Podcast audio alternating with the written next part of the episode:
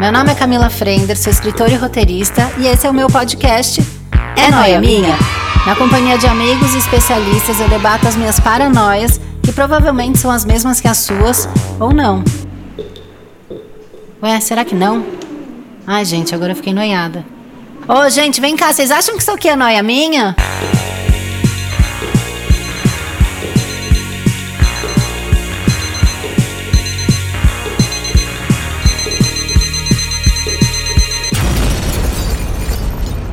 Mais uma noia minha e noias do céu. Essa noia, quem botou na minha cabeça foi vocês, tá? Porque eu abri lá a caixinha de perguntas do Instagram e eu recebi o seguinte pedido: Camila, pelo amor de Deus, faça um episódio sobre boy lixo. Eu fiquei assim, como eu não fiz um episódio sobre boy lixo até agora? Aí, no mesmo momento, eu respondi sim. Aí vocês, além de me darem o tema, vocês já montaram o casting. Eu recebi, por favor, chame Manuela Xavier e Laura Vicente. Manuela Xavier é psicanalista feminista, doutora em psicologia. Laura Vicente é apresentadora de TV. E eu estou hoje com essas duas lindas porque vocês fizeram todo o meu job, né? O mínimo que eu posso fazer é conversar com ela para vocês ouvirem, tá? Oi meninas, como é que vocês estão? Oiês! Gente, eu amo que assim, o meu histórico de relacionamento deve estar tá muito podre, né? Pra ser escalada como a, a convidada do episódio de Boy Lixo. Obrigada, vida amorosa, é nóis. Foi escalada, amiga. Sinto lhe dizer, mas o seu nome pipocou mais de uma vez. Eu falei, ixi, eu tenho que chamar. Acho que é pra ser. Olá, eu tô muito feliz de estar aqui. Esse tema eu amo. Acho que eu carrego com orgulho assim, esse título de assim, de a leitora do boy lixo. Porque eu categorizei, devem ter te falado lá, né, Camila? Assim, eu categorizei alguns tipos de boy. Então, assim, eu desenvolvi mecanismo pra gente saber como ler os boys, pra saber como é lado. Eu tenho um quadro no Instagram que é de análise de mensagem que chama Não Era Amor, Era Cilada, que é justamente pra gente ir sacando os sinais e sair fora. Eu tava ontem numa live no Instagram com uma moça, uma seguidora minha, que pegou um ex meu e a gente tava vendo como que ele continua o mesmo lixo. Então, assim. Que loucura. Eu realmente, se existe alguém, você falou aí, doutora em psicologia, eu sou doutora, pós-doutora em homem que não presta. Isso aí. é a minha maior pós-graduação, é essa aí.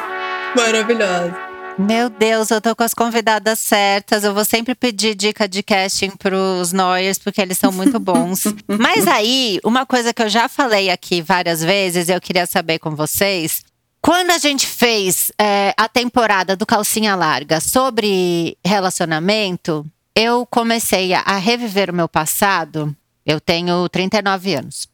E aí, eu era aquela pessoa que falava assim: ah, eu sempre namorei caras muito legais. Eu nunca tive problema com nenhum namorado. Eu nunca tive nenhum relacionamento tóxico. Assim, ninguém nunca foi abusivo comigo. E a partir do momento que eu comecei a lembrar das coisas que eu vivi para fazer o calcinha larga, eu comecei a falar: não, peraí, eu já vivi vários. Aquele cara fez uma coisa muito ó comigo. Como é que eu achei isso normal? A minha primeira transa, eu só transei porque ele disse que se eu não transasse com ele, ele ia transar com outra. Isso é legal? Que fofo. Então, assim, começou a vir na minha cabeça um monte de situação que eu silenciei, ou não sei se é um mecanismo que a sociedade faz, ou o homem faz, se a gente tá, foi criada a passar pano. Eu não sei, eu queria saber se com vocês já aconteceu isso. E o que porra é essa? Vocês sabem me ajudar? Eu acho que o nome disso é socialização feminina. Eu acho que é muito importante que a gente possa dar os nomes históricos e estruturais a essas coisas, porque as mulheres ficam achando que assim, que é, tem a ver com elas, que é culpa delas, que assim, mas é, eu também era paia, né? Eu também era chata, né? Mas eu também, mas eu também não era tão legal. A gente fica individualizando isso. E quando a gente entende que isso é culpa, né, assim, de o relacionamento abusivo é fruto de um problema estrutural e cultural e histórico que tem a ver com a misoginia, que tem a ver com a própria criação do patriarcado, a gente entende que, assim, que é uma treta muito grande. Por isso que eu me orgulho em dizer que eu sou pós-graduada em Homem que Não Presta. Porque eu entendo que é uma estrutura e eu quero muito dizer isso pras mulheres, assim, bicha, não é culpa sua. Quando a gente nasce, né, assim, desde a definição dos gêneros, que você é menino, você é menina, né, assim, é isso, rosa e azul, né? Se entende que a menina, ela nasceu para casar e o homem nasceu para ser gente. A menina, ela nasceu para arrumar um homem e o menino nasceu para ganhar o mundo. Então a gente socializa, a gente ensina as meninas desde muito novas a serem obedientes, a serem subservientes, a fazerem de tudo para agradar o homem. Né? Então, assim, é isso. Senta direito, senão nenhum menino vai gostar de você. Nossa, você vai cortar seu cabelo assim? Assim nenhum homem vai gostar. Homem não gosta de mulher de cabelo curto. Homem não gosta de não sei o quê. E o menino, você ensina ele a viver, apenas ser, ser, ser gente. Tipo assim, vai lá, vai ganhar o mundo, vai ganhar dinheiro, uhul, come todo mundo. É isso que é ensinado. Portanto, a gente ensina meninas a serem inseguras e dependentes emocionalmente. A gente ensina meninas a investirem toda a energia delas em rumar um macho. Nisso, as sapatão não estão não na categoria mulher. As mulheres trans também não estão na categoria mulher. As, um monte de gente não tá na categoria. As mulheres negras não estão na categoria mulher. Um monte de gente tá fora dessa categoria aqui do que, que é a mulher que vai viver a família, o sonho da família feliz. E o homem, você ensina ele a viver. Portanto, você ensina o homem a ser violento, a ser autoritário, a ser escroto, por quê? Ele não é um homem. Homem é meio bobo, né? Aí, isso é o instinto masculino, gente. Nada a ver, não é maldade, é um instinto masculino. E como a gente ensina meninas a terem esse instinto, né, entre aspas, materno, né? É isso, você dá a boneca pra menina e dá o carrinho pro garoto, porra. O que, que você tá ensinando? Que a menina tem que pegar no colo e cuidar. E o menino tem que dirigir. Ele dirige a vida, ele dirige a nossa vida, ele dirige a porra do carro. Então, como que essa socialização ela prepara o menino e a menina para entrar no relacionamento abusivo? Porque aí a gente entra, aí toda a narrativa, né, de príncipe encantado, e ao invés da gente gastar a nossa energia em trabalhar e ganhar dinheiro para viver a vida, a gente gasta a nossa energia em querendo ser escolhidas por um homem. E aí, quanto mais a gente for escolhida por um homem que for disputado, que for gostosão, a gente tem que se sentir muito grata. E aí, em nome disso, o que, que a gente faz? A gente se submete, a gente passa pano para as violências, a gente acha assim, não, não é bem assim, afinal de contas ele me ama, né? A gente confunde amor com violência, né? Assim, não, isso é ciúme, ele tem ciúme de mim, ele manda eu tirar essa roupa porque ele me ama. Ele quer a senha do meu celular porque ele me ama. Ele quer saber a hora que eu cheguei em casa porque ele tá preocupado comigo porque ele me ama. Ele me bate porque ele perdeu a cabeça, porque ele me ama. E isso não é amor. Violência não é amor. Então, acho que tem um nome para essa. Desculpa, gente, falei pra caramba. Mas assim, que tem um nome para isso. Porque eu acho que a gente precisa dar. É estrutural, patriarcado. Maravilhosa, deu aula. É isso. A gente vê o topo do iceberg, mas tem muita coisa ali para baixo, tem muita coisa ali para trás. Tem muita coisa que leva a gente até esse lugar. E muitas vezes, né, muitas mulheres passam a vida toda sem perceber esses movimentos que a gente faz, que são realmente muito treta. Eu acho que o que me fudeu foi a história do príncipe encantado. Ai, eu não sei que merda que eu tinha na cabeça, que eu tinha uma concepção de tipo assim, não, conheci esse cara, achei ele legal. E aí, tudo que eu não gosto nele, tudo que ele faz errado, tudo que ele me faz de mal, a gente vai mudar juntos. Nossa. Sabe assim, todos esses traços de personalidade que são meio assim, cagados, meio errados, essas, esses ideais. Imagina você pegar uma pessoa pelos ideais dela cagados e achar que isso vai mudar em algum momento. Eu me apegava muito a esses momentos de paixão, de que a coisa está começando, que você mostra o melhor de quem você é, a pessoa te mostra o melhor do que ela é, e você se agarra naquilo com unhas e dentes e fala: é isso, eu vou voltar para isso. Então passa no relacionamento merda durante dois, três, quatro, cinco anos, tentando agarrar de volta esse lugar que você construiu lá atrás com essa ideiazinha de príncipe encantado de que o amor supera tudo, de que juntos venceremos e juntos mudaremos. Tem coisa que não muda. Você pode ser a mais foda do pacote de bolacha, não vai mudar. Eu acho que para mim foi principalmente esse, assim, do acreditar que o amor muda as pessoas, acreditar que juntos conseguiremos vencer essas coisas. E minha filha, melhor partir para outra com esse disco, porque essa bola não vai rolar. Eu ouvi também num dos vídeos da Manu uma expressão que era o homem pesa. E foi uma coisa tão forte, assim, porque eu já terminei relacionamentos onde eu me senti tão leve que eu não sabia explicar, porque era assim, era uma coisa assim, eu preciso ficar triste porque um término aconteceu, mas eu não consigo me permitir estar aliviada, porque parece que é errado o que eu tô sentindo. E aí, quando eu vi esse vídeo, eu achei muito assim, cara, eu vivi isso, porque é esse papel de você tem que fazer dar certo, porque é a sua função como mulher tocar este relacionamento de uma maneira que não tenha atrito, que você não gere desconforto, que você seja tudo o que uma mulher tem que ser e se espera dela. Então você tem que ser sexy, você tem que ser organizada, você tem que cuidar da casa,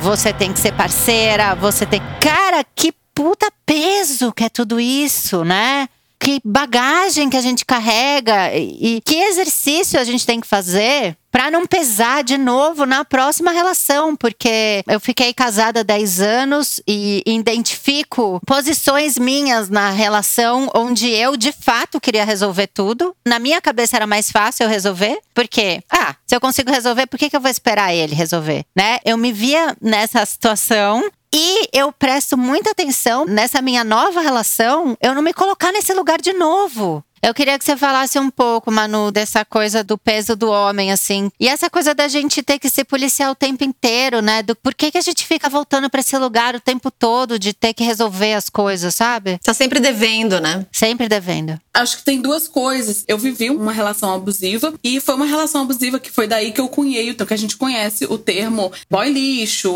esquerdomacho, né? Macho escroto. Mas tem um tipo de cara específico que é o cara, é o abusador de hoje em dia, é o abusador das feministas, que não é o esquerdomacho. Que é um, essa nova categoria de boy que eu inventei, assim, que eu dei esse nome, que chama boy probleminha. Cara, eu vi seus vídeos disso. E eu vi você construindo todo o arquétipo do Fiuk.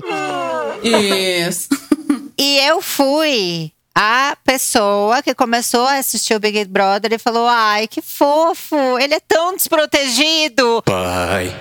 Ai, caiu no golpe, tá vendo? É isso! Eu caí! Quando eu fiz a análise desse vídeo do Fiuk, Pai. eu fiz no primeiro dia do programa. Eu olhei para ele, eu vi ele falando. Eu sou psicanalista, então eu trabalho com escuta. E, porra, eu vivi uma relação, cara, com o Fiuk. Pai. Entendeu? Da vida. Então, eu sei, eu sei o truque, eu sei a armadilha, eu sei tudo. Eu fui execrada na internet. Me processaram, me esculacharam, derrubaram a live minha. Uau. Jura? É, dois dias depois, ele teve a cena dele, grosseira lá, abusiva com a Juliette. Aí todos, ai, ah, se eu esculachei Manuela Xavier, não lembro. Eu falei assim, é, minha amada. Então, assim, essa coisa, era isso que eu ia falar, né? Assim, eu tava ouvindo a frase da Laura falando, ah, o que me fudeu foi eu ter caído nessa coisa do homem, do príncipe encantado, tal, tal. Que aí, isso que eu acho que é importante para as mulheres que estão ouvindo a gente aqui agora, porque eu acho que essa, essa, essa é uma violência, né? Assim, quando a gente cai no, na conversa do príncipe encantado. Mas tem uma violência que eu tenho visto muito e que me parece que é isso que você tá falando, Camila, que aconteceu com você, que foi o que aconteceu comigo, e que a gente não fala muito, que é, e a mulher que não acredita no príncipe encantado? Ela também não está imune da relação abusiva, porque eu não acreditava no príncipe encantado. E o que me fudeu foi não acreditar no príncipe encantado. o que eu entendi era assim, gente, eu, linda, maravilhosa, garota, ninfeta, perfeita, eu não preciso de homem para viver, com licença, que eu vou. Então, assim, eu fui vivendo. O homem, para mim, sempre foi um coadjuvante. Só que coadjuvante que você deixa ali. Ele pesa. Aí ele vai pesando. Aí ele vai invadindo o espaço. Ele vai sendo tipo aquele. Não tem aquele boneco que antigamente você botava água, ele vai enchendo? Uhum. Um, um, slime, sei lá, um, uma esponja, um beauty blender. É isso. O homem beauty blender, sabe? Aquele que você deixa dentro do balde com água, ele vai crescendo. Ai, que é o dinossauro, né? Que sai do ovo, assim. Isso! e aí ele vai crescendo. Aí quando você vê, você tá submissão na mão dele. É isso. Na minha relação abusiva, eu sabia que ele era podre. Eu olhava para ele e falava, gente, coitado, gente, um decadente. Eu olhava para ele e ouvia aquilo. Só que quando eu via, como eu tava tão assim maravilhosa, quando eu via, ele me fazia me sentir tão lixo. E você ser um lixo diante de alguém lixo é muito mais lixo. Então, essa é a dinâmica da violência. Então, assim, tudo isso quando é a centralidade do príncipe encantado ou a descentralidade do príncipe encantado tem a ver com a centralidade do homem continua tendo a ver com um homem. Então, assim, eu quero, e quando eu saí da minha relação abusiva, eu saí falando, vou falar, e não tem homem que, não, que presta no Brasil. Eu saí falando assim, gente, eu acredito muito que existem. E conheci homens incríveis e maravilhosos. Hoje eu tenho um companheiro incrível e maravilhoso. E assim, eu saí acreditando. Por quê? Porque a gente precisa acreditar que existe amor. A gente precisa acreditar que a gente merece ser amada. E, e parar de hipervalorizar homens que fazem o mínimo. Então, assim, eu não vou sair dizendo que não tem homem que presta. Por quê? Porque quando a gente diz. Ai, não tem homem que presta. O primeiro que aparece que peida cheiroso. Ah, mas ele peida cheiroso. Ele sabe? Então, essa consciência para mim assim de que a gente precisa tirar a centralidade do homem é o que tira o peso, que é o que nos tira o trabalho. Não sou eu que tenho que ter o trabalho, né, como a Laura tava falando, de mudar o cara. Não sou eu que tenho, trabalho, que tenho que ter o trabalho de pegar ele na mão e tipo, vamos lá, amigo, vamos. Não sou eu que tenho que ter esse trabalho. Não sou eu que tenho que ter o trabalho de, ai, esse cara ele é tão, ele é tão fodido. Deixa que eu resolvo. Deixa que eu faço. Era o que eu vivia no meu casamento. Deixa que eu faço. Deixa que eu pago. Deixa que eu não sei. E aí, quando eu via, eu vivia em função de resolver tudo para ele e para mim e para, e para todos. Então, esse sentimento de leveza, ele tem a ver com o momento em que a gente, mulher, entende o quanto trabalho, assim. Por que a gente fala patriarcado, gente? Patriarcado é porque é um sistema que venceu às custas da exploração das mulheres. Enquanto eu estava, eu pagando as contas, eu fazendo o almoço, eu cuidando do cachorro, eu varrendo casa, eu fazendo. Enquanto eu estava, eu fazendo tudo, eu escrevendo monografia dele. Enquanto estava eu fazendo tudo isso, eu estava deixando de fazer o meu rolê. Eu estava deixando de ganhar o meu dinheiro. Tava de...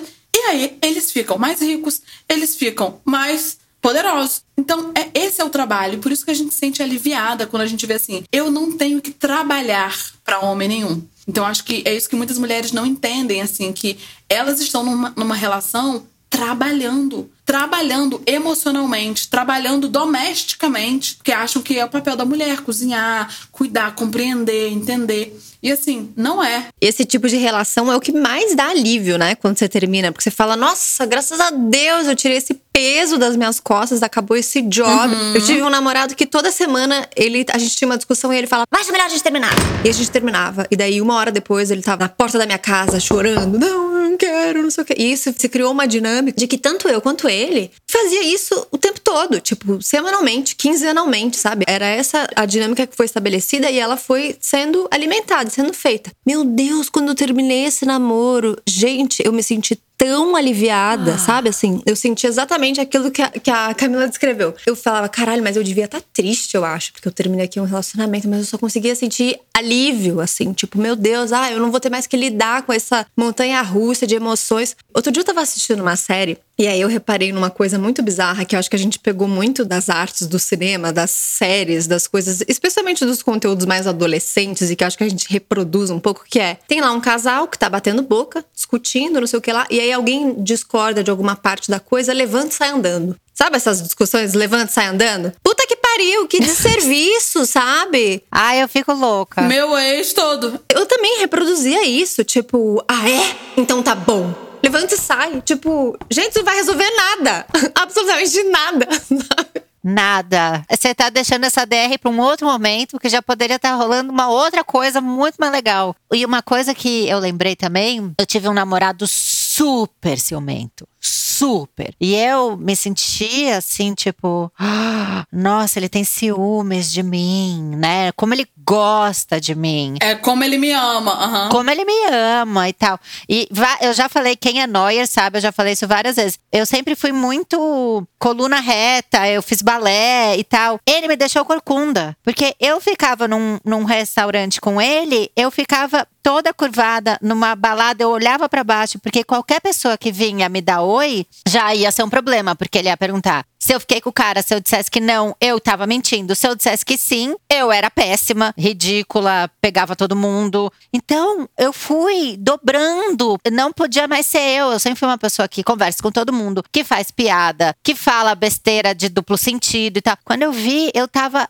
completamente censurada, com medo de dar próximo conflito. E quando eu terminei com ele, eu lembro da sensação de ir até o shopping, de falar, eu vou até o shopping. Mas no caminho, eu pensei, não, eu quero passar antes na casa da Leca. E eu achei maravilhoso porque eu não precisei ligar para avisar. Oi, tudo bem? Eu te falei que eu ia até o shopping, mas eu tô passando antes na casa da Leca. Porque se eu digo a ele que eu vou até o shopping e ele me liga e eu estou na casa da Leca, por que, que eu menti? É muito doido como isso vai acontecendo muito aos poucos também, né? Tipo, nunca começa com o cara sendo um puta escroto do caralho, abusivo, controlador, ciumento. Sempre começa numa coisinha e ele sempre justifica, né? Quando rola uma briga. Vocês têm uma discussão, não sei o que, daí rola uma briga, ele fala: Não, ai, meu amor, desculpa, eu faço isso porque eu gosto muito de você. Eu quero te proteger, quero te cuidar. Eu às vezes não sei me expressar muito bem, mas é isso. E aí a gente também gosta agarra nesse negócio e, tipo, fica justificando essas paradas infinitamente. E o troço vai escalando, escalando, escalando, escalando. Só quando você tem uma briga muito grande, já tive que me distanciar, ou enfim, fui distanciada de muitas amigas porque ninguém conseguia me ver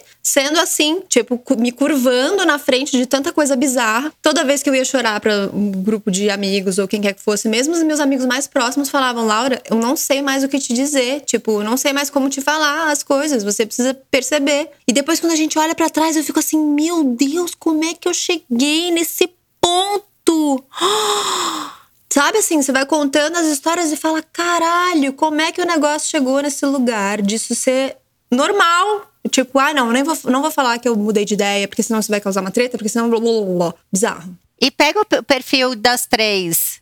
As três têm profissão, as três são independentes, as três leem sobre né, coisas e estudam e tal. E mesmo assim, a gente cai, cara. É Cai. muito foda. Cai super. essa coisa que vocês estão colocando, né, desse exemplo, dessa violência psicológica. Porque muita gente acha que esse papo de relacionamento abusivo é um papo meio de mulher, um papo meio burguês. Porra, vamos falar de, de trabalho. E, cara, eu, enquanto mulher, enquanto feminista, enquanto alguém que saiu de uma relação abusiva, eu digo com muita clareza: eu acho que o relacionamento abusivo é o pilar do feminismo, assim. A gente realmente precisa entender porque tem efeitos psicológicos gravíssimos. Mulheres sofrem síndrome de impostora, porque elas têm a sua autoestima completamente esgarçada, estraçalhada. Elas entendem que elas não são capazes, que elas são burras, que elas são idiotas, que elas são inúteis. Elas entendem, ela- e com isso, elas saem da, da vida profissional, porque muitas delas abandonam a carreira pra ser esposa, porque assim, ah, ser esposa, cuidar do lar, cuidar dos filhos. É a única coisa pra qual eu sirvo, né? Muitas vezes, né? Acha que o que ela Sim. faz não é suficiente. Isso aqui talvez eu consiga dar conta, sei lá. Sim. Ou que dá ciúme pro cara, né? Tipo assim, eu era professora universitária. E aí, quando eu, eu passei no concurso pra uma universidade federal, e aí, pô, eu, meu meu sonho era ser professora. Eu passei no concurso na Universidade Federal. E aí ele ficou puto. Que eu assumi o concurso. Ele falou assim: você tomou essa decisão sem pensar na gente. E aí, da- desde aí, ele começou a me punir, né? Assim, de, de- já que você tomou essa escolha por você e não por nós, não cobre que eu te apoie, porque eu não tenho participação nisso. Então, era uma coisa podre. E essa coisa da cena que a Camila foi trazendo, da violência, quando a gente começa a entender a dinâmica da violência, a gente entende que ela não precisa acontecer uma vez, duas, não. Essa cena que a Camila colocou da balada, né? Basta ele ter dado essa cena um dia na balada. Já introjetou como dinâmica de poder e esses caras fazem sabendo disso. Porque aí você fica assim: Ué, que isso, meu amor? Mas eu não te impedi de nada.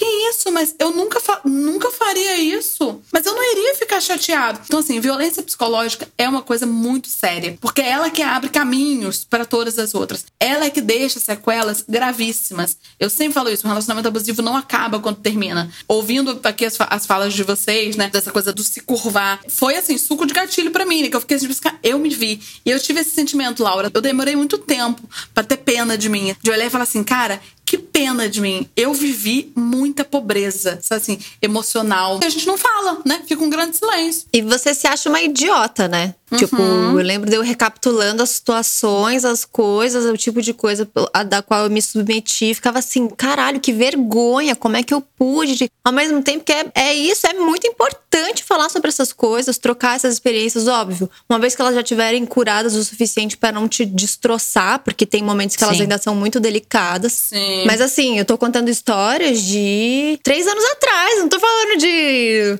2001, Sim, sabe ó. assim? Tipo, Uhum, é muito recente, é tudo muito recente. Eu tive uma crise bizarra, tipo um breakdown, um burnout, um, todos esses termos, por causa de uma sequência de relacionamentos muito abusivos em que eu me senti uma puta de uma impostora em relação ao meu trabalho, minha vida, as minhas conquistas, tudo. Achava que tudo tinha sido meio sem querer, estava ali meio assim. E é isso, muitas vezes esses caras, eles alimentam essas viajadas que a gente dão, criam esses buracos na gente e fazem a gente acreditar piamente de que a melhor coisa da nossa vida são eles. Uhum. E assim, o que vale é ele. Então aquilo é. É ele escolher a gente, né? E aí aquilo vira o super precioso, o caralho, a melhor coisa que eu tenho uhum. na minha vida é esse cara, não é meu trabalho, não é tudo que eu conquistei, foi meio sem querer. Tipo, como se, se você rompesse ou se você sair desse relacionamento, tudo vai ruir.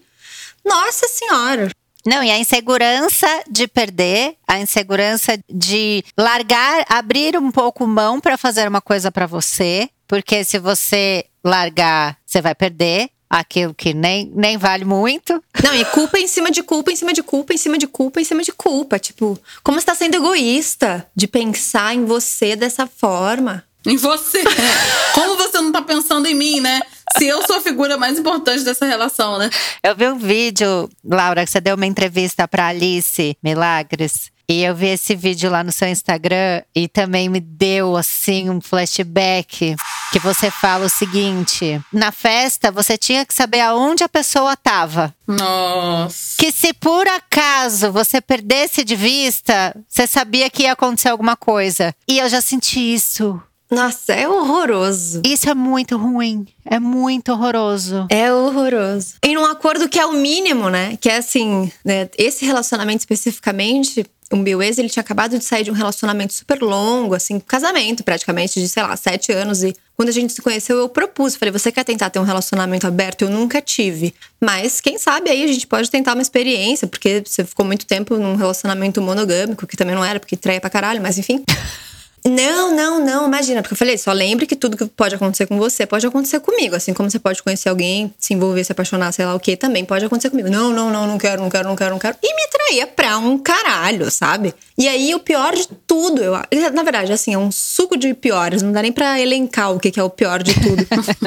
porque eu lembro que eu me sentia louca, ele fazia me sentir maluca. Nossa, isso é muito foda. Como se eu fosse, assim, muito rígida, controladora, rigorosa, uhum. lunática, por exigir o mínimo de um acordo monogâmico, o mínimo de um relacionamento do que se espera sobre esse acordo de quando você resolve estar num relacionamento monogâmico com alguém, sabe? Assim, acho que também tem uma grande característica aí que é essa, você sempre é a chata, a que cobra, a que não entende, a que chora, a que briga, a que faz cena, milhões de nomenclaturas uhum, aí que é só para te taxar como qualquer coisa que indique inferioridade. É bizarro. Não, muito louco, né? Você, você falando isso, assim, né? E do, do cara do relacionamento. Você vê como que eles se repetem, né? Ele traía antes, aí ele vem, ele cria de alguma forma o um contexto para fazer com. Não é acaso. Ele sai de um relacionamento longo, aí ele, de alguma forma, você não contou aqui a história, mas eu tô especulando pelo um feeling assim, que ele cria algum contexto em que ele abre a brecha para você propor relacionamento aberto, para depois ele jogar na sua cara que assim, ué, se eu te trair, é porque você também já tava propondo relacionamento aberto, então você que me deixou inseguro e eu não sei o quê. Então, ele joga a culpa pra não se responsabilizar. Ou seja, talvez no relacionamento dele anterior, ele só traía, tipo assim, sem falar nada. Nesse, uhum. ele trai e te culpa. Então, assim, é, não é que eles mudam, eles pioram, eles ficam pior, cada vez pior, porque é mais refinado o mecanismo. E nessa live que eu fiz com essa, essa seguidora que ficou com meu ex, foi muito louco, porque ela ficou com ele. E aí ela descobriu no segundo encontro quem era, ele que ele ficou falando, né? Assim, a pessoa que tá falando da ex. Ele ficou falando que minha ex, não sei o quê. A ex louca, né? Clássica ex louca. Ah, sim. A ex louca. E aí ele soltou meu nome. Cara, que autoestima desse cara, né, bicho? Caralho, né? Ele soltar meu nome, assim. Meu Deus. Ele sabe quem eu sou na internet. Ele sabe que tem carta ao ex-abusivo, que é uma carta lá para ele aberta. Ele sabe tudo isso. Ele soltou meu nome. Aí ela foi, foi me caçar. E aí, quando ela foi ler os meus relatos, ela foi identificando que ele estava fazendo a mesma coisa, só que versão 2.0. Tudo aquilo que eu me queixava dele, não. ele dava um jeito de fazer diferente. Por exemplo, ele era super assim, zero diálogo, zero conversa, zero não sei o quê. Aí ele com ela falava assim: não, porque eu sou, quero muito assim, estudar psicologia, me interessa muito o ser humano. O cara não lia um livro. Ele não lia um livro. Ele dizia: Eu não gosto de ler. Ai, que ódio! Ele falava para ela: é, Olha, eu sou, eu sou introspectivo, eu sou fechado, eu sou, eu sou inseguro, eu tenho crise de ansiedade. Ele começou a dar as pistas todas para ela assim, ó, o que que eu sou, para quê? Pra amanhã, quando ele for um lixo, que ele será, ele falar: Eu já tinha te avisado, você ficou porque quis. Você sabe onde você tá. Ele vai remasterizando a violência. E aí, fui dormir tarde depois dessa live com uma pessoa que nos conheceu, né, assim. Essa pessoa, vamos chamar aqui Maria. Essa Maria, ela nos conheceu, eu e esse meu ex. Ela conheceu essa moça porque ela tem uma relação. Essa Maria tem uma relação com esse meu ex. Ela conheceu essa moça que fez a vingança, porque essa seguidora minha fez uma vingança com ele. Maravilhoso. E aí, essa Maria era amiga de uma ex-namorada desse meu ex. E aí eu falei assim: você percebe, Maria, como ele é o mesmo? Ela, eu não sabia, Manuela. Eu achava que você que era a louca. Ele, o que ele contava era que você era louca, você era controladora. Mas eles sempre pintam assim, né? E é bizarro, porque se o cara com quem você tá pinta a ex dele como louca, pode ter certeza que a próxima louca é você. A próxima será você. Você é a próxima louca. Sem dúvida. Mas vocês não têm vontade de avisar? Eu tenho medo. Você vê o o próximo com, com uma menina. Você sabe que ele é. Você namorou ele, você sabe que ele não vale nada. Você não tem vontade de avisar amiga. Eu, ele vai falar que eu sou louca. Você avisa? Não aconteceu ainda porque ele ainda não. Eu não soube dele assumir ninguém.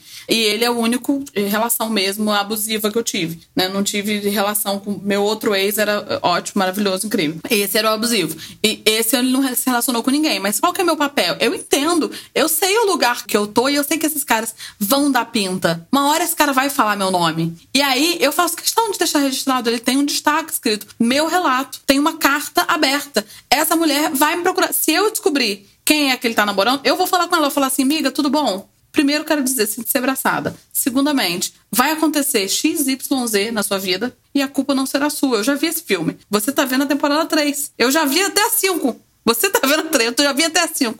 É isso que vai acontecer.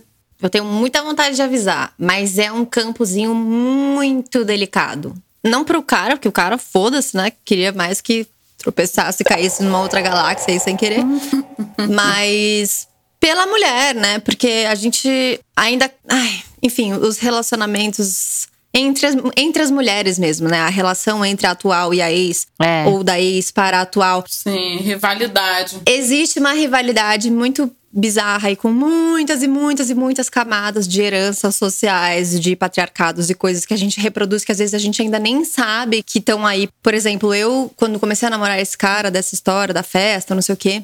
Botei na minha cabeça que eu queria muito que a ex dele não me visse como uma ameaça, como um monstro, como qualquer coisa. Que ela visse que eu era uma pessoa legal e que, cara, tava tudo bem. Porque o dia que a gente se conheceu, ela tava muito incomodada que ele tava dando em cima de mim. Nesse dia eu não fiquei com ele, porque eu falei, se eu tivesse no lugar dela, eu ia achar isso um lixo. Tenho toda a minha vida pela frente, não vou ficar com você aqui. Sei lá por que caralhos, eu enfiei na minha cabeça que eu precisava ser amiga dela. Porque eu precisava de- desmistificar esse monstro que ela tinha construído sem nem me conhecer. E que me conhecendo, ela saberia que eu sou vibes e tá tudo bem. E talvez que você tenha construído dela também, né? É muito doido, porque a gente faz, né, toda a história na cabeça. Mas é que aí, dependendo do término, do relacionamento, ou do. Sei lá, eu tendo a, a generalizar um pouco que a atual talvez tenha mais facilidade de lidar com isso. Mas depende muito de relacionamento para relacionamento. Nessa situação especificamente, eu achava que eu. Sei lá, tava numa posição mais fácil pra mim de fazer esse movimento. Que na real era um movimento que tinha que ter vindo dela, né? Eu fui muito atravessona nesse rolê. Mas a gente tava num evento, numa festa lá. E aí eu fui em vários grupinhos de amigos assim: Ah, então a ex do meu atual tá aqui. Vocês acham que eu deveria falar com ela? Aí galera, não. Aí eu ia pro próximo grupinho. Ah, então a ex do meu atual tá aqui. Vocês acham que eu deveria falar com ela? Não. Até que eu achei alguém que falou: sim, amiga, vai lá. Podre de bêbada, tipo, tá, não enche o saco. E foi horrível, horrível, horrível, horrível, horrível, horrível. Eu senti uma, uma vergonha, assim, no dia seguinte, quando eu lembrei da situação toda, porque foi super desconfortável. Foi uma merda, assim, naquele dia. Depois disso, a gente acabou se encontrando, porque eu sabia que a gente iria se cruzar muitas vezes nos, no que viria. E aí, depois disso, até que foi bom, porque a gente conseguiu, tipo, conversar e tal. Em algum momento, durante esse relacionamento de amizade, na verdade, de se encontrar aqui ali, se cumprimentar e ser minimamente sociável, um dia ela me disse, tipo, Laura, toma cuidado. Eu conheço a peça. E, enfim, toma cuidado, porque é foda. E assim, mesmo pagando de evoluidinha da estrela, que eu fui lá falar com ela, fazer amizade com a ex, desmitificar, desconstruir o patriarcado, falar, gente, vamos todos se abaixar e acender um incenso, tá tudo bem. Fiquei tipo, meu, ele mudou. Tá, não falei isso pra ela, Ah. óbvio, mas pensei assim: imagina, comigo é diferente, é outro relacionamento. Comigo é diferente. É isso. Coitado, nada, né? Doce ilusão, assim. Então, esse meu ex tem uma nova namorada. Eu já tive um outro, esse também que terminava a cada 12 minutos, também tem uma nova namorada. que, meu, bizarra essa história também. um amigo meu tava no carnaval, um dia num bloco de carnaval, tinha uma menina chorando no canto, assim. E aí ele, ai, coitada, o que que é? Ele tava ficando com um amigo dessa menina. E aí o menino, o amigo falou assim: Ah, essa aqui é a fulana. Ela tá sempre meio assim, chorando, coitada, no rolê. Mas é normal, é que ela tem um relacionamento, ela e o namorado, eles brigam a cada. Ai, terminam sempre, é horrível. Ela fica assim, triste, mas daqui a pouco eles voltam e fica tudo bem. Meu. E era o mesmo cara, tipo, quatro anos depois, sabe? Nossa. Não mudam, não mudam. Porque eu, eu acho assim, eu acho que a gente não deve tomar esse BO como nosso. Eu acho que assim, essa coisa de falar com a mulher, eu acho que é isso. É, é coisa da gente ser carona mesmo e falar. Mas eu acho que a gente precisa de um movimento que é de olhar os sinais, que é muito a minha, a minha pauta, assim. Olha esse cara, né, assim, a situação que você contou. O cara tava no rolê com a ex e tava chegando em você. Só aí já tava a pista que ele não prestava. Porque se ele não teve o Sim. cuidado com ela, Entende? Mas a gente fica entendendo o quê? Que é isso, né? Bem, você falou assim, comigo é diferente. Tipo assim, não, mas é porque entre nós rolou uma parada e foi irresistível. Não, mas é que assim, também a gente já terminou. E terminou, terminou, né? A gente vai passando esse pano inconscientemente. Não, e eu achei que eu tava fazendo a minha parte, né? Tipo assim, não, se ela está incomodada, ao invés de olhar pra postura do cara e falar, nossa, que lixo humano, adeus, exploda, eu Isso. falei, não, então tranquilo, eu pego esse BO pra mim. Ah lá, gente, de novo. Isso, isso aí, isso aí. E eu vou não ficar com você hoje pra não criar confusão, mas Aham. fique tranquilo, dê- dá pra mim, manda pra cá. Você alivia ele, né? Porque assim, ele que devia ser chamado assim, e aí, amigo? E aí?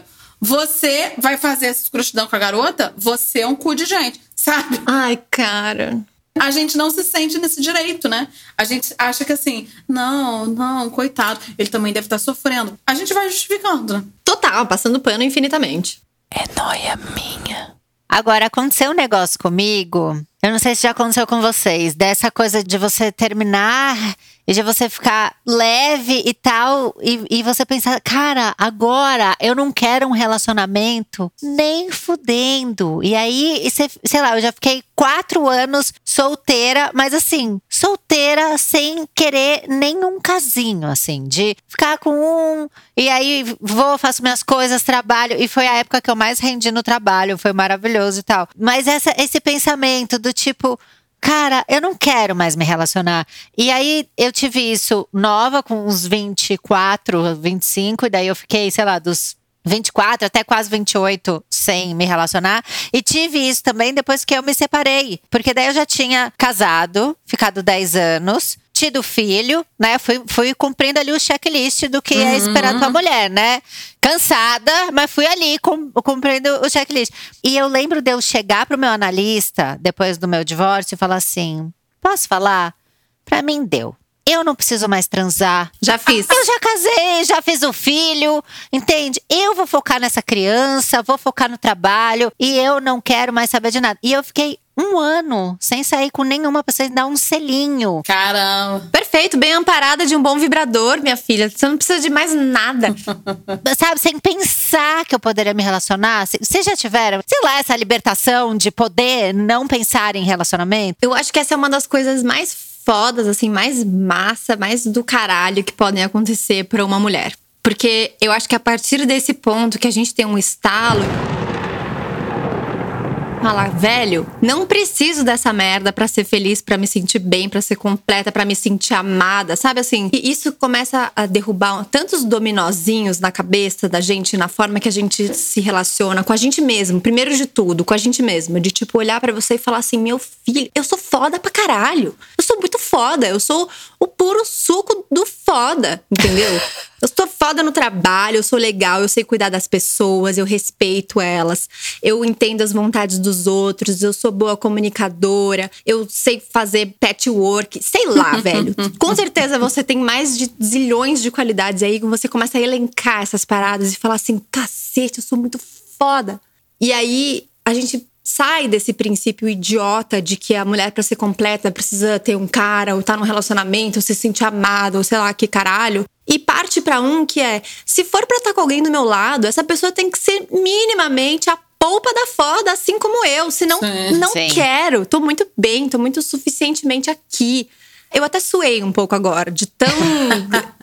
Porque é, é muito foda esse momento. E, e eu acho que daí, se você vier a se relacionar depois desse momento, é assim, outro continente do Sim. se relacionar. Porque você não aceita menos do que isso. A Manu falou no começo do, do, nosso papo, tipo, aplaudindo macho por causa de migalha, aplaudindo gente por causa de fazer o mínimo. Assim, você vai lá, o cara te apoia no seu trabalho, você fala, ai, ele é tão fofo. Não, ele tá fazendo o mínimo que se espera de uma pessoa que tá do teu lado sempre. Então, virar essa página porque daí a gente começa a ser crítica, né? Com quem a gente deixa entrar na nossa vida. Que é um papelzinho muito foda. Você já chega falando tudo o que você não quer. Não tá... E eu lembro que eu, quando eu conheci o André, como eu, quando eu separei, o Arthur era muito pequeno, ele tinha um ano. Eu demorei para fazer a guarda totalmente compartilhada, né? Assim, de dividir igual. Hoje em dia a gente divide igual e é maravilhoso e tal, mas eu demorei até por insegurança, né? Eu tinha acabado de virar mãe e divorciada. Então, assim, eu sabia muito o que estava acontecendo.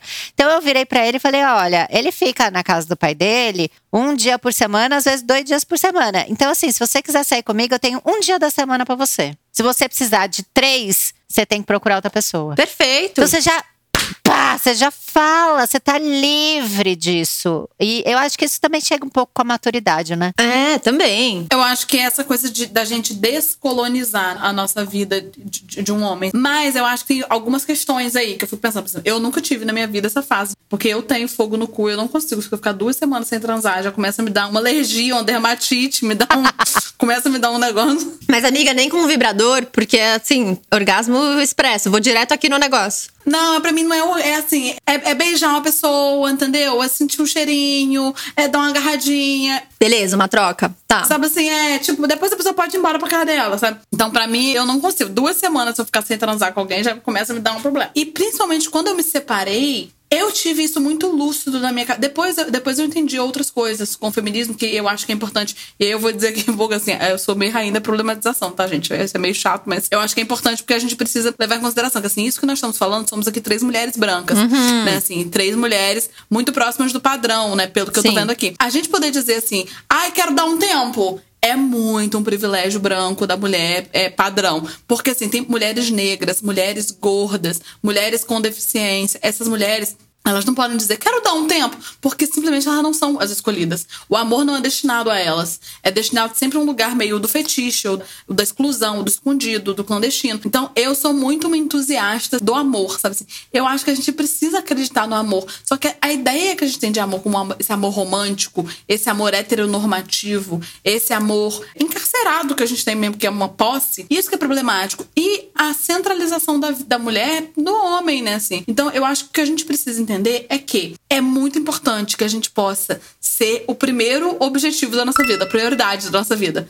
É isso. A prioridade da minha vida sempre foi isso. Sempre foi o trabalho. Eu sou capricorniana.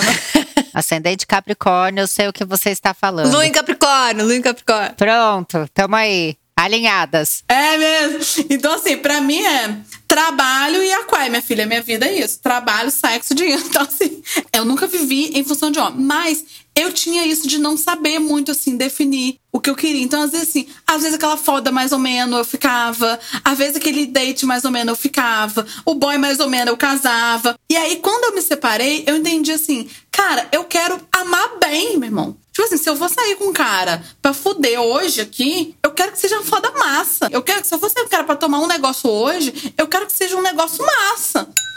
E não é massa de mágico, é massa de assim, me atende. Cara, isso aqui me atende. Eu não me senti desconfortável, eu não tive que trabalhar para isso acontecer, eu não tive que me montar, eu não tive que fingir, eu não tive que tolerar, eu simplesmente estava. Ele também simplesmente estava.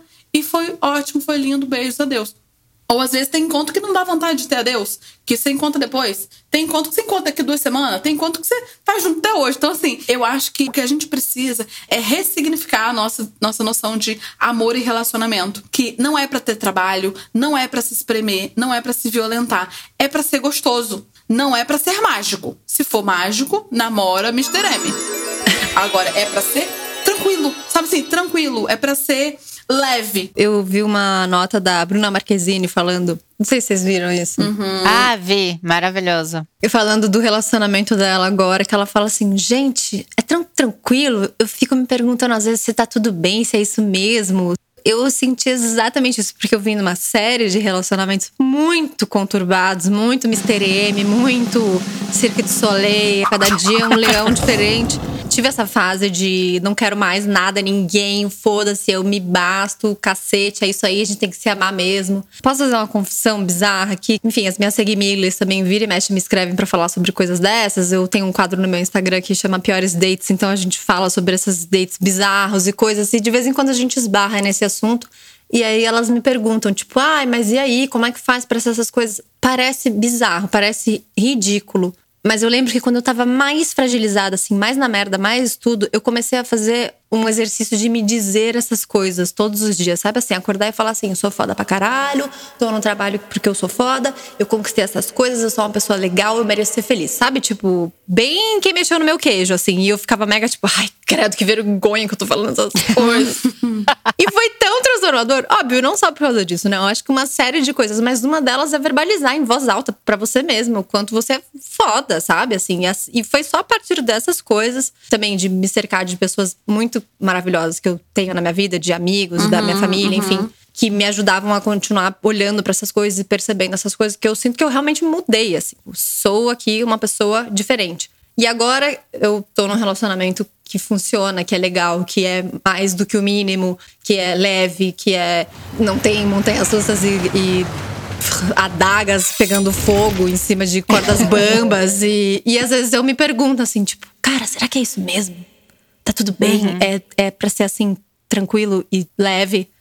Eu, eu, uma vez, eu ficava com um cara e eu já, já tinha bastante tempo separado, assim, eu achava que eu tava, tipo assim, 100% maravilhosa, tipo assim, beleza. E eu tava super me envolvida com esse cara, super apaixonada, ele também, não sei o quê. E aí, eu me vi repetindo com ele, que eu acho que isso que é o louco. E a gente precisa ouvir isso, de que, é, agora acho que não é hora de eu entrar numa relação, não, amiga.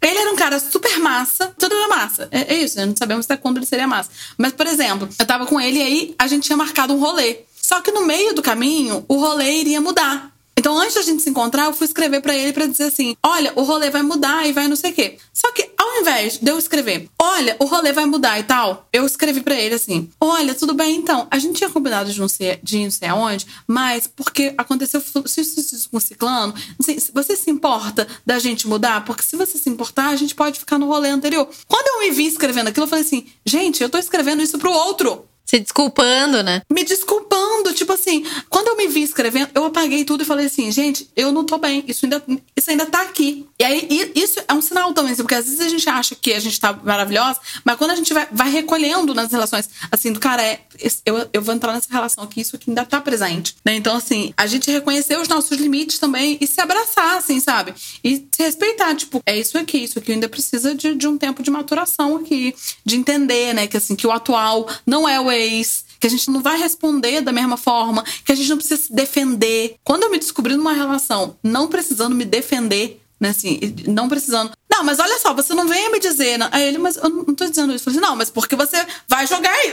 tipo assim, o cara não, nem, tipo, nem. Falando um negócio com oito facas na mão, né? Não, mas espera que. É. é então, é, entender isso, assim, que pode ser de uma outra forma, eu acho que é muito grandioso. E, é, e, é, e isso é um trabalhão, porque essas sequelas ficam, né? Elas ficam pra gente de uma forma muito muito radical. E se a gente vai se misturando, vai se, se atropelando, vambora, então fica. E aí fica, apaixonou, maravilhoso. Você, você engata e você é isso. O seu ex ressuscita no atual. Eu tive um ex que ele se incomodava muito quando eu ficava muito tempo fora, na época que eu fazia roteiro, fazia roteiro de um programa que viajava bastante, né? E eu ficava, e às vezes emendava uma cidade na outra, então eu ficava fora de casa, sei lá, 20 dias, voltava, ficava uma semana, ficava mais 20 dias e tal. E eu sentia que tinha um pouco daquilo que a Manu falou de punição quando eu voltava, sabe? Do tipo, ah, mas é que você não estava aqui. Sabe, umas coisas sempre que devolvia, assim. E aí foi muito engraçado, porque nesse relacionamento de agora, eu fui fechar um negócio e daí tinha uma questão de, ah, talvez tenha que viajar e tal. E daí ele falou, mas viajar? E daí eu já respondi, tipo, 12 tons acima, sabe? E ele falou, não, é, é que eu tô pensando na pandemia, né? E aí eu vi que eu tava respondendo pro outro. Uhum. Foi muito doido, assim. Foi muito. Ah, desculpa, foi mal, não tá mais aqui. Verdade, é. é. É muito maluco, assim, a gente vê, né, como fica. E aí eu entrei em uma outra noia, também daquele vídeo que você fala com a Alice, Laura, que você começa o vídeo falando assim: todo mundo sabia menos eu. Aham, aham. E isso é muito doido, né? Porque todo mundo sabia, menos eu. Porque, na verdade, eu não queria ver, ou ninguém tinha coragem de me contar, porque a gente tá sempre passando pano pro que os homens estão fazendo de errado. E aí eu não conseguia muito, sabe? O que, que você acha que foi? Eu acho que foi um pouco dos dois. Engraçado, eu tive esse papo nesse final de semana com dois amigos meus que conheciam o de Cujo. Eu acho muito difícil, na verdade, porque você coloca os seus amigos, enfim, as pessoas que circundam essa relação, que conhecem o que vem, que não vem, numa posição que super não é delas também, sabe? Eu, me- eu fico muito dividida, porque ao mesmo tempo que, ai, putz, é meu amigo, podia ter me falado, não é da conta da pessoa, às vezes ela não quer comprar essa briga, não quer, sei lá, sabe? É um negócio muito desconfortável e eu cheguei na conclusão de que a culpa é única e exclusivamente do cretino que está fazendo. é- Do embuste. Exato, porque eu acho que se me contassem também, na verdade eu lembro de uma conversa dessas em que esses amigos tipo falaram: "Ai, mas amiga, olha só, porque ele é meio foda, né? E putz, cuidado, né? Porque se ele sai aí, não sabe assim, tentaram me dizer de formas e eu zero ouvi, zero, porque eu não queria ouvir. Porque eu, tipo, achava que eu tinha essa varinha mágica aí do vamos transformar este lixo em um pônei sendo cavalgado por um cavaleiro, sabe assim? Num lixo dourado. Isso, um lixo. um lixo reciclado, bem lindo, que virou uma blusinha. Um risco com uns Varovski, de repente. Um diamante Cravejado. feito do lixo. Então, é difícil, assim. Óbvio que você se sente uma otária, né? Quando você percebe que tinha várias pessoas que sabiam que o seu namorado te traía pra cacete, menos você. É. Mas é foda também. Toda vez que eu ficava sabendo que alguém vinha me dizer, eu desbloqueava ele do meu WhatsApp, xingava pra cacete e bloqueava de novo, sabe? Eu fiquei puta porque eu tive uma situação em que ninguém nunca tentou me avisar e do momento que eu terminei, tinham 70 histórias a respeito que ninguém nunca me falou. Ai, amiga, agora que você terminou, aquele dia.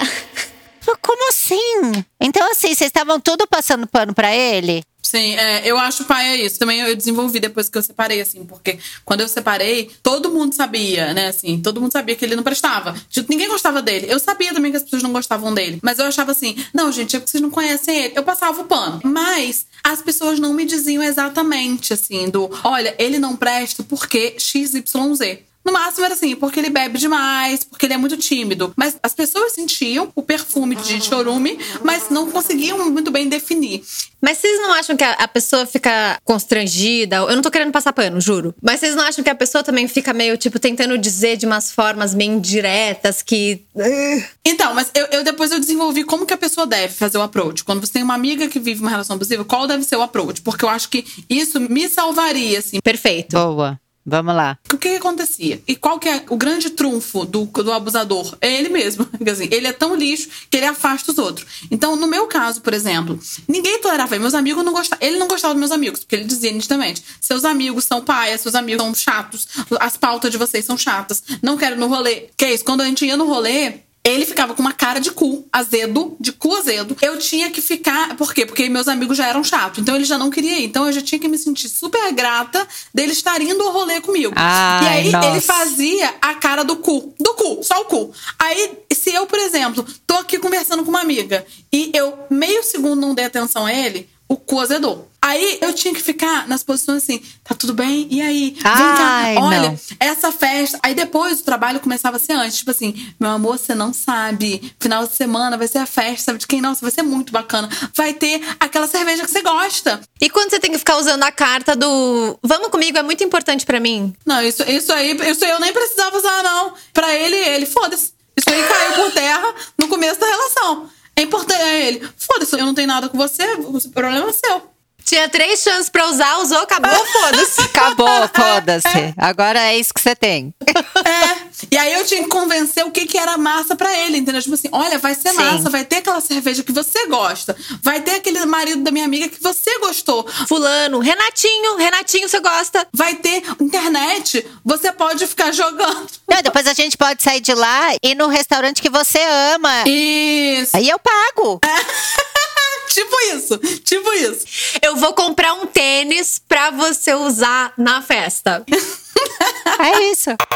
Ele não tinha relação com os meus amigos. Quando estávamos juntos, meus amigos não queriam ir pra minha casa, porque assim, ai, o clima fica pesado. Eu sentia que tinha uma resistência. E aí eu fui ficando distante das pessoas, porque de alguma forma você fica na mão do cara. Então, o que que eu entendi ali? Que, por exemplo, os meus pais falavam, minha irmã falava, minha irmã é muito bruxona, assim, não gostava dele, era explícito, assim, minha irmã, eu falava com ele, obrigada, tipo assim, oi, tudo bom.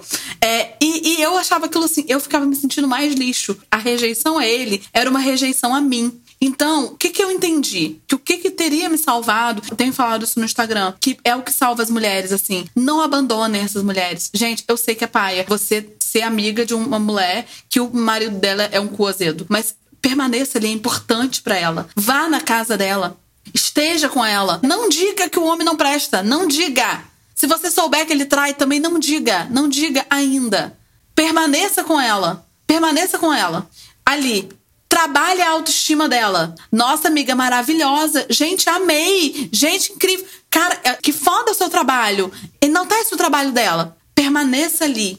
Uma hora ela vai começar a te contar alguma coisa. Você não vai falar nada desse marido dela. Você não vai falar nada do homem dela que presta, que não presta, que é bonito, que é feio, que é grosso. Nada. Quando ela te falar, Aí você começa, dá pistas. Tipo assim, gente, você viu aquele caso do marido da fulana? Nossa, que loucura. Ela é uma moça tão maneira, né? Mas como que a gente fica na solidão, né? Você vai jogar em um caso terceiro, uma suposição. Depois você vai vai falar um caso seu.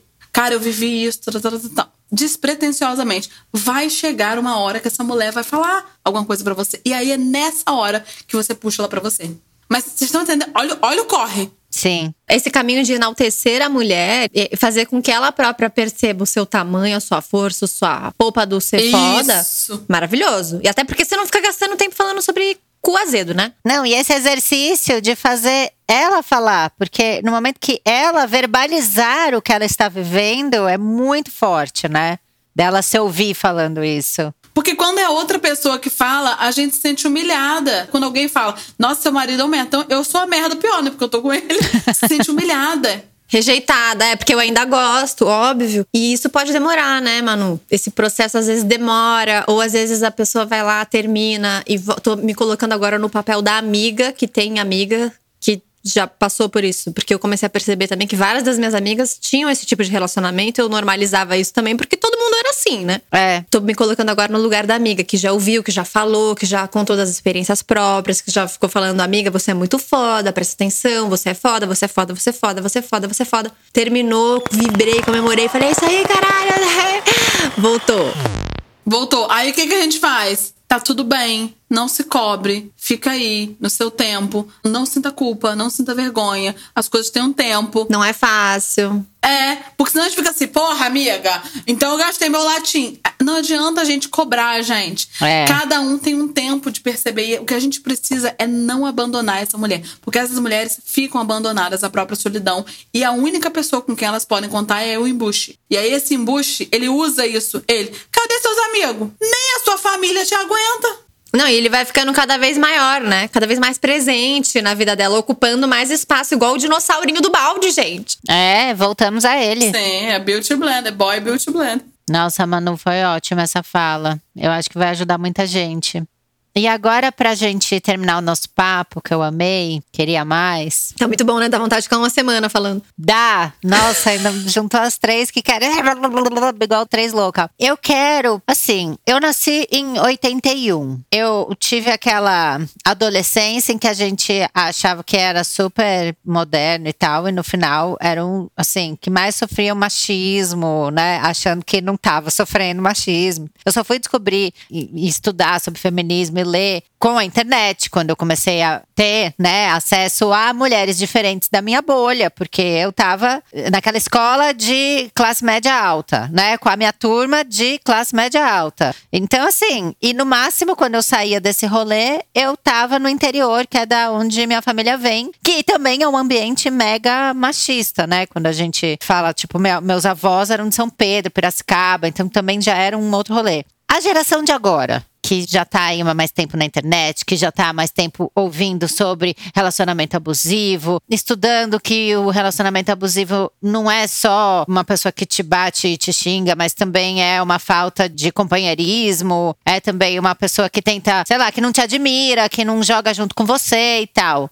Vocês acham que essa relação ela tá mais esperta para isso? Ela, ou isso ainda é muito enraizado na gente? Não, essa geração inventou o relacionamento aberto, o trisal, ou não sei o quê. Essa geração inventou isso para resolver os impasses da relação. Eu acho que é uma relação mais sagaz, assim, com mais acesso, mais pouco analisada ainda. O que vai salvar a gente é feminismo, estudo e análise, meu irmão. Todo mundo tem que sentar a bundinha no divã e fazer sua análise, porque senão nós vamos continuar reproduzindo os fantasmas sintomáticos que nos estruturam, que nos trouxeram até aqui.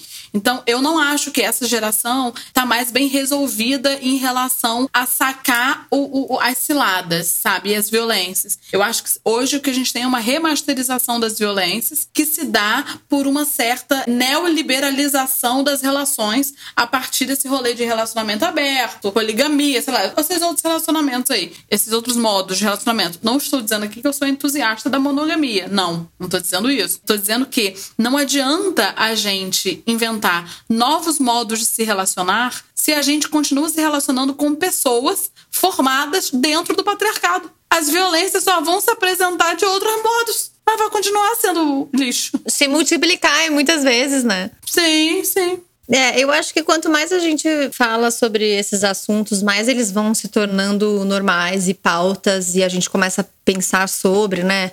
A gente está aqui gravando o Não É a Minha hoje falando sobre esse assunto. É, eu gravei outro podcast falando sobre isso. Gravei esse projeto com a Alice falando sobre isso. Sabe assim, nós, só nós três aqui, temos diversas plataformas e diversos lugares onde a gente está trocando essas ideias, essas experiências, colocando essas coisas em pauta. Então, por ter internet, por ter rede social, por ter acesso a esse tipo de informação, acho que as coisas já vão mudando. Você já vai percebendo e criando outros mecanismos para começar a abrir os olhos e despertar para isso. A análise, sim, é muito importante, especialmente para você entender quais são as suas tretas, porque no meio disso tudo a gente reproduz um monte de coisa que está dentro da gente, né? Que foi configurada dentro da gente. E, de novo, acho que a Manu fez uma observação muito, muito importante lá atrás, de que a gente está falando de um recorte muito privilegiado e muito específico, né? Sobre. Camila falou agora também de mulheres brancas de classe média alta que tem uma dinâmica e uma série de circunstâncias que estão ali em volta, permeando esses lugares, esses relacionamentos e essas coisas. Mas, de novo, eu prefiro ter uma visão otimista de que a gente tá falando sobre coisas que não eram faladas há 5, 10 anos atrás, de que a gente tá olhando para essas coisas, de que a gente tá se percebendo mais e mais e que de alguma forma isso girando vai transformando a forma que a gente se relaciona e a forma que a gente reproduz essas coisas ou não, assim. Isso que está falando eu gravei um podcast, o da Renata Ceribelli, que é o Prazer Renata, da mãe da Marcela. Nesse podcast estava a Mônica Martelli, porque ela junta mulheres de diferentes gerações, né? E a Gleice Damasceno, que é, ganhou o BBB, né? Tava no No Limite e ela é da geração 20 anos e tal.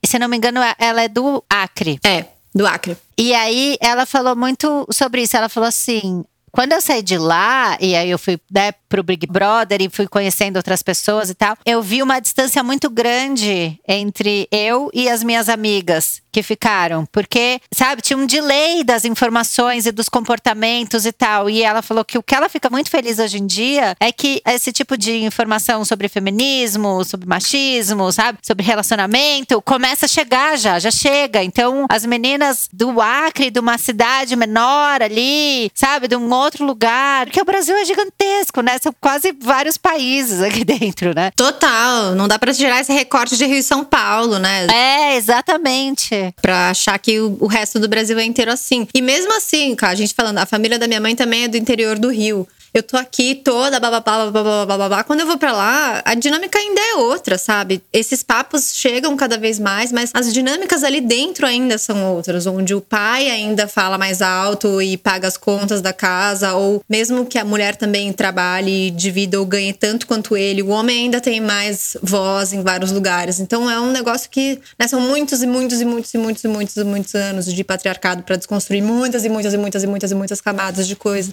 Mas a gente precisa começar de algum algum lugar e eu acho que a gente tá começando, assim, falando sobre essas coisas. Certeza. Ai, gente, eu amei. Eu sabia que ia ser o máximo. Obrigada, Noyers. Amei, amei. Amei, tô apaixonada.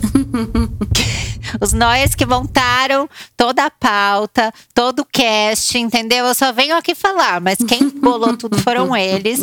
E eu queria pedir para vocês deixarem as redes sociais e se vocês quiserem falar de algum projeto, de alguma outra plataforma e tal, fiquem à vontade, por favor. Quem que quer começar? Ai, gente, eu detesto quando eu vou gravar alguma coisa e tenho que falar assim: Oi, aqui é a Laura Vicente. Eu sei lá, acho muito esquisito falar meu próprio nome. Mas fala seu arroba pro povo te seguir, te achar, ver suas coisas. Bom, meu arroba é Laura Vicente. No caso que meu nome. Olha só. Ai, gente, sei lá, na pandemia eu descobri um rolê aí de falar sobre piores dates e várias coisas. Tô me aventurando nessa jornada de podcasts agora também com a Óbvias e a Magamoura, a gente vai lançar um podcast maravilhoso sobre relacionamentos. Que legal! Quando sai? Você já tem data? Chiquíssimo, já. 9 de julho é o dia de estreia. Chama Senta que lá vem DR. Arrasou! Amei, amei. Massa, amei. E é um conteúdo assim, ai, gente, humor pra cima, vamos, vamos rir, sabe? Porque tá tudo muito denso, Tá. muito difícil, muito puxado, Brasil. Aproveitando aqui que fora Bolsonaro, né, cacete. Fica à vontade, por favor. Ai, se eu começar, vai ser mais uma hora e quarenta de podcast. Amo. Ai, mas enfim, estamos aqui. Estreamos dia 9 de julho nas plataformas da Óbvias. No podcast Senta Que Lá Vem DR. Eu e Magamoura, Magavilhas. Incrível, maravilhosa, perfeita, meu crush infinito. Ah, e é isso. Meu Instagram também vira e mexe. Tem várias experimentações e coisas doidas. Sei lá o que. Também tô tentando me descobrir no meio dessa pandemia de 64 anos que estamos vivendo. Um beijo. Tomem a vacina que derem pra vocês. Beijo. Beijo. Arrasou aí, arrasou no so- sommelier de vacina, tá foda. então, o meu arroba é Manuela Xavier, vocês me encontram lá no Instagram, aí sigam o arroba Manuela Xavier e sigam o arroba Volta Manuela Xavier. Minha conta já foi derrubada, porque as pessoas se incomodam um pouco que eu escrevo lá, então sigam a conta backup também. E lá no Instagram eu falo de política, feminismo, psicanálise, arte, cultura, contemporaneidade, fofocas. Eu sou comentadora das fofocas, porque eu acho que a gente precisa problematizar as fofocas que a gente vê por aí, porque fofoca compõe cultura, que compõe cultura compõe subjetividade. E tenho falado cada vez mais sobre relacionamento. Tem um quadro semanal que chama Não Era Amor, Era Cilada, em que eu faço análise das mensagens dos boy que não presta. Tenho feito às sextas-feiras lives pra falar análise das músicas pra gente catar os homens que não prestam nas músicas também. Amanhã mesmo vou fazer uma live sobre o disco da MC Tá, o Rito de Passar, fazendo uma análise como que ali mostra a entrada, o apaixonamento, o relacionamento abusivo e a saída. O disco conta toda essa história. Tenho feito, já fiz sobre a Duda Beat, já fiz do disco da Pablo, umas músicas da Pablo, pra gente entendendo, que eu acho que a gente precisa ir sabendo ler. E vou inaugurar semana que vem um novo quadro que é para as mulheres contarem, inspirado no, no clipe da Lineker, que é o Baby Se Ama, Baby Te Ama, que é para as mulheres contarem as próprias histórias de amor, como uma carta também. Tô com esses quadros aí no Instagram, que é pra gente se ouvir, pra gente entender que estamos juntas, que a gente precisa se coletivizar. Nessa proposta de coletivos, eu tô aí na internet organizando alguns coletivos que prestam assistência jurídica e psicológica, né, para mulheres em situação de violência. Então a ideia é politizar as nossas lutas, né? Então é isso. Muito bom, prazer, amei. Maravilhosa. Seguirei. Ai, gente, amei. Foi incrível. Gente, faz tanto tempo que a gente tá numa pandemia que eu, eu esqueci do meu job. Eu sou apresentadora, né? Eu trabalho no Multishow. Eu te apresentei como apresentadora de TV, então eu já no começo eu falei. Mas agora que eu no final aqui, tipo, ah, não é porque é meu Instagram. Eu tô, tipo, coitada, a, pe- a pessoa apresenta show e festival. Coitada. É a pandemia, amiga. 60 anos que eu não trabalho, é isso. Eu Faz 60 anos. Ai, saudades. Saudades, ai. aprendi a fazer feijão. Gente, amei. Ó, povo, vão seguir, mas eu sei que vocês já seguem porque elas estão aqui, porque todos pediram. Espero que vocês sejam muito felizes. Vão lá comentar no arroba noia minha o que vocês acharam do episódio. Vamos trocar figurinha. Se alguém precisar de um help, dá um- uma chamada ali na gente que a gente conversa, tá? Os Noyers são super legais e proativos. Eu sei que vocês são amigos entre si, então a gente se abraça, se apoia, porque nós é nós e o resto é resto. Fechou? Então, muito obrigada, beijo e é nóis, Brasil. Brasil. Brasil.